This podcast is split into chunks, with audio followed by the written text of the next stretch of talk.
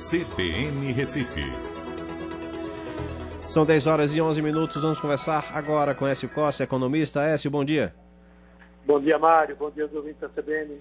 Bom, Écio, então um dia bem movimentado na economia mundial por conta do, da declaração da OMS da pandemia do coronavírus, do novo coronavírus e também da atitude aí, da ação do presidente norte-americano Donald Trump, que proibiu viagens da Europa para os Estados Unidos por 30 dias. Isso aí fez com que o dólar uh, subisse aqui no Brasil, chegando a mais de 5 reais nesta, nesta, nesta quinta-feira, né? É, isso com certeza ajudou bastante. A, declara a própria declaração de pandemia também foi algo que trouxe repercussão. E está havendo é, uma repercussão negativa por parte também da União Europeia, porque disse que isso foi uma atitude é, sem uma atitude é, isolada, sem que houvesse uma comunicação com a União Europeia para que fosse é, alinhado antes de ser feita essa comunicação.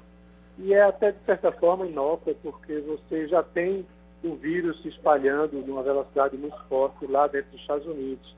Então, talvez essa imposição de barreira não venha a fazer um, assim, não venha trazer um benefício tão grande. Uhum. Agora, o dólar, Mário, eu também atribuo uma outra questão é, interna nossa que fez com que o dólar disparasse hoje. Até porque ontem, quando foi declarada a pandemia, o dólar subiu, mas subiu pouco. Uhum. Mas ontem à noite, a aprovação do aumento do BPS, né, é, do BPS não, do BPC, do benefício de prestação continuada, né, que vai trazer um impacto aí que é, amortiza mais ou menos 20% da reforma da Previdência, é, deixou o mercado muito enfurecido com a, essa atitude do Congresso. Uhum. Né? Então, isso repercutiu muito também no dólar, né, trazendo aí a volta de muita incerteza doméstica. Né? Ou seja, se já não bastasse o coronavírus, que a gente tem esse problema se espalhando com dois casos aqui em Pernambuco, agora é, já informados, confirmados, agora a gente tem um Congresso que parece que não está vivendo no Brasil nem no planeta Terra, né? ao fazer uma imposição de uma despesa de 20 bilhões como essa no, na noite de ontem. Bom, e qual a orientação para, as, para o mercado que está aí meio nervoso? Hein? Olha, no mercado financeiro, é, eu quando sempre converso com é, clientes meus, amigos, até alunos, eu digo que sempre vale a pena você diversificar e não colocar 100% em renda variável, né? colocar é, uma diversificação de diversos produtos e ter sempre o dinheiro em caixa. Né? Esse dinheiro em caixa ele tem que representar algo em torno de seis meses da receita que a pessoa tem, ou seja, da renda que a pessoa tem. Essas pessoas que fizeram isso, elas podem ficar tranquilas, porque esse movimento na renda variável é um movimento que oscila bastante. Né? A gente tem muita volatilidade, né? a gente está vivenciando um vírus que, se você for olhar a China, por exemplo, reportaram 14 casos de ontem para hoje, é muito menos, inclusive, do que os casos reportados no Brasil. Ou seja, lá já está passando. Aqui vai atingir um pico e depois vai se reduzir. Então, os fundamentos dessas empresas vai é, continuar e as empresas vão voltar a, funcionar bem como funcionavam antes. Tá? Então, é ter calma, é desligar o aplicativo, é, esperar que essa volatilidade vai passar. É. E para alguns que têm dinheiro sobrando, pode ser uma oportunidade até para entrar no mercado, mas não entrar de vez, entrar aos pouquinhos. Uhum. Até porque, por exemplo, hoje nós temos a informação de que as bolsas asiáticas elas fecharam em queda, né? Lá já se fechou o pregão Isso. e Japão fechou em mais de 4% de queda.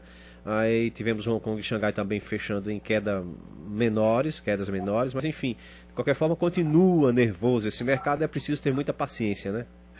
Muita, muita paciência, é, muita calma, porque tá, como eu disse, é melhor às vezes desligar o home broker lá, desligar o aplicativo, cuidar da sua vida pessoal, cuidar é, das as formas de você se prevenir, uhum. é, é, seguindo a, a, risca as regras que estão sendo a, apresentadas pela Organização Mundial de Saúde, pelo Ministério da Saúde, porque se a gente fizer dessa forma, vai passar, inclusive, de forma mais rápida. Né? Uhum. Certamente o governo talvez intervenha ainda hoje, né, nessa questão do dólar? É, já o Banco Central já anunciou que dobrou o valor do leilão. Ele vinha leilo, leiloando um bilhão de dólares por dia, agora já dobrou para 2 bilhões.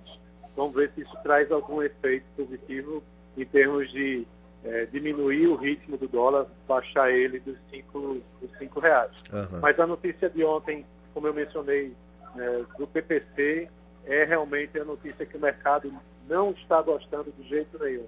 Uhum. E é como o Paulo Guedes até disse, se fizer muita besteira, chega nos 5 reais.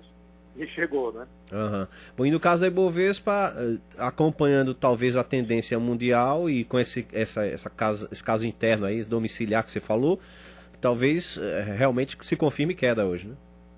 Sim, sim. Até porque os futuros lá dos Estados Unidos já estão em queda forte também, né? e provavelmente a gente vai seguir nesse caminho, acompanhando essa declaração do Trump de ontem. Né? Ele prometeu é, muitos, é, muita política fiscal, é, ou seja, gastar mais, mas o endividamento daquele país já é muito alto, então traz algumas preocupações.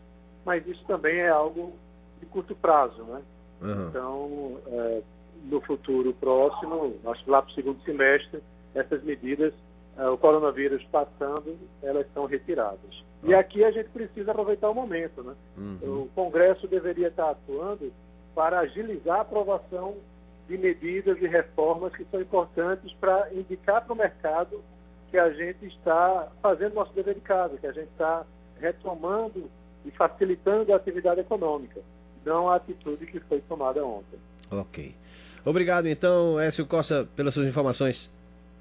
Nada, Mário. Um abraço e até a próxima. Um abraço. Começamos com o economista às 10 horas e 17 minutos no Recife.